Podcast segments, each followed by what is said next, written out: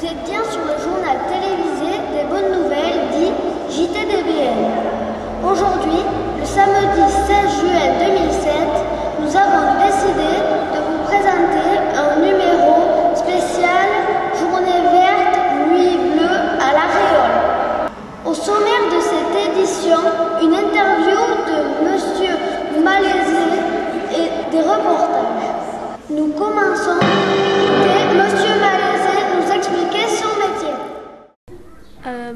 Alexandre Bretos, Alexandre, Bastien Almanière Bastien et Maëva. et Maëva. Bonjour, donc moi c'est Bruno et je suis euh, glaciologue, en fait euh, climatologue. J'ai travaillé euh, en Antarctique pour faire des carottes de glace. Voilà. Qu'est-ce que les carottes de glace? Alors qu'est-ce que c'est des carottes de glace? En fait, il faut savoir que quand on est en Antarctique, donc l'Antarctique c'est le pôle sud, hein, c'est euh, au sud, en bas de la, en bas de la planète, euh, il y a, quand vous êtes au centre de la- de, de l'Antarctique, sous vos pieds, il y a plus de 4 km d'épaisseur de glace. Ce que l'on va faire, eh ben, on va faire des carottes, c'est-à-dire que l'on va creuser, on va envoyer un gros tube cylindrique et on va creuser dans cette épaisseur de glace. Plus la glace est profonde, plus elle s'est déposée il y a longtemps.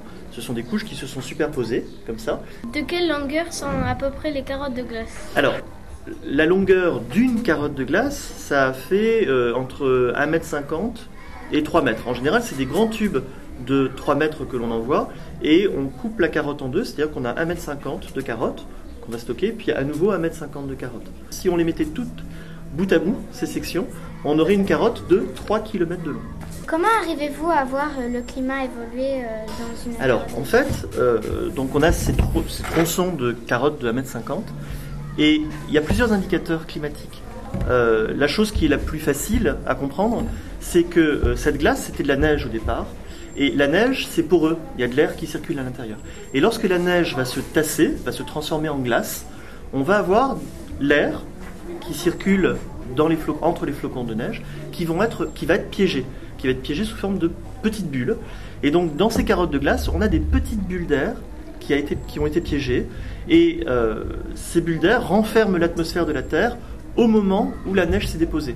Si vous récupérez la carotte qui est la plus profonde, qui est à 3 km de profondeur, vous allez récupérer des petites bulles d'air euh, qui datent de 500 000 ans, 1 million d'années. Donc on a deux informations. On a, quand on regarde les flocons de neige, la glace en elle-même, euh, on a la température de la- de l'atmosphère, et lorsqu'on regarde les petites bulles d'air, on a la composition de cet air. Comment ont évolué les glaciers dans ces 100 dernières années Euh, les glaciers au cours des- du dernier siècle euh, ont, en général, ils ont diminué de volume, c'est-à-dire qu'ils ont, il y en a de moins en moins. Est-ce que vous avez déjà trouvé des fossiles d'animaux marins euh, dans les glaciers Alors, trouver des fossiles d'animaux marins dans les glaciers, c'est difficile parce que la glace que l'on va trouver en Antarctique, c'est de la glace qui vient du ciel, c'est les nuages, il neige.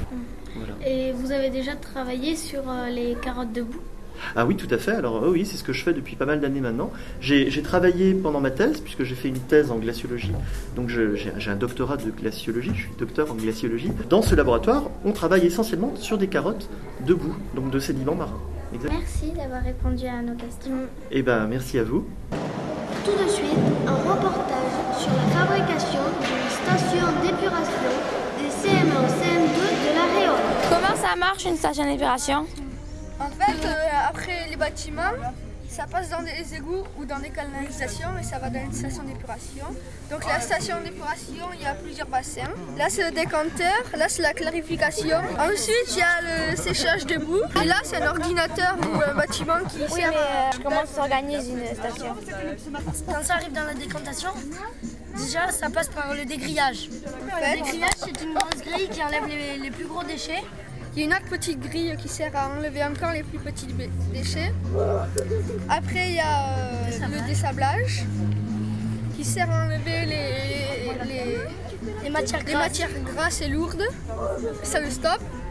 Après, il y a euh, deux bassins qu'on appelle le bassin de décantation. Ensuite, ça va dans le bassin de clarification.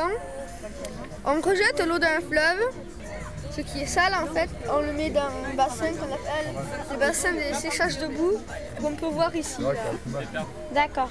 Un reportage sur la ferme vivante. Pourquoi vous avez eu l'idée de construire la ferme vivante Mais euh, une ferme vivante, déjà, comme le, nom de la journée l'indique, journée verte. Journée verte dit ferme aussi, avec divers animaux, poulets, lapins, coqs, des chevaux et différentes races de vaches. Dans mon centre de formation qui se situe à La Réole, il y a plusieurs branches d'activité. Il y a élevage, grande culture et euh, horticulture. Quel type d'élevage? Tout type d'élevage. Euh, ça peut aller des bovins, ovins, lapins, même poissons. Et pour finir, on fait une aide humanitaire, c'est pour solaire. On va les donner au Sénégal. Et pour cuisiner, ça peut être beaucoup plus pratique. En fait, euh, le soleil il se reflète dans la parabole, va réchauffer le foyer, on cuise des aliments. Donc c'est une énergie propre et écologique grâce au soleil. Il y a le moteur Stirling. Alors l'air chaud, il fait euh, monter le piston. Il faut le mettre au soleil. Voilà. Et ça, normalement, ça monte. Attends, il faut un peu l'entraîner. Et le piston, il monte grâce à l'air chaud, il descend grâce à l'air froid. C'est une électricité euh, mécanique. Ah bah voilà, tu vois, ça part dans l'autre sens, c'est bon. Qui change de l'énergie photovoltaïque. Voilà. Et en fait, donc euh, là-bas, le gros, c'est euh, aussi un moteur Stirling. Donc il faut essayer de, en fait, que les rayons du soleil, ils aillent bien dans un anneau, en fait, dans une tige qui est et qui est au milieu de la parabole. Il ne faut pas, regarder le foyer parce que sinon ça brûle la ça brûle, ça brûle la rétine des yeux. Voilà. C'est très dangereux. Et ensuite, quand euh, c'est assez chaud, on euh, lance euh, l'espèce de petite roulette et après ça part tout seul. Merci. Nous espérons que ce JTDBN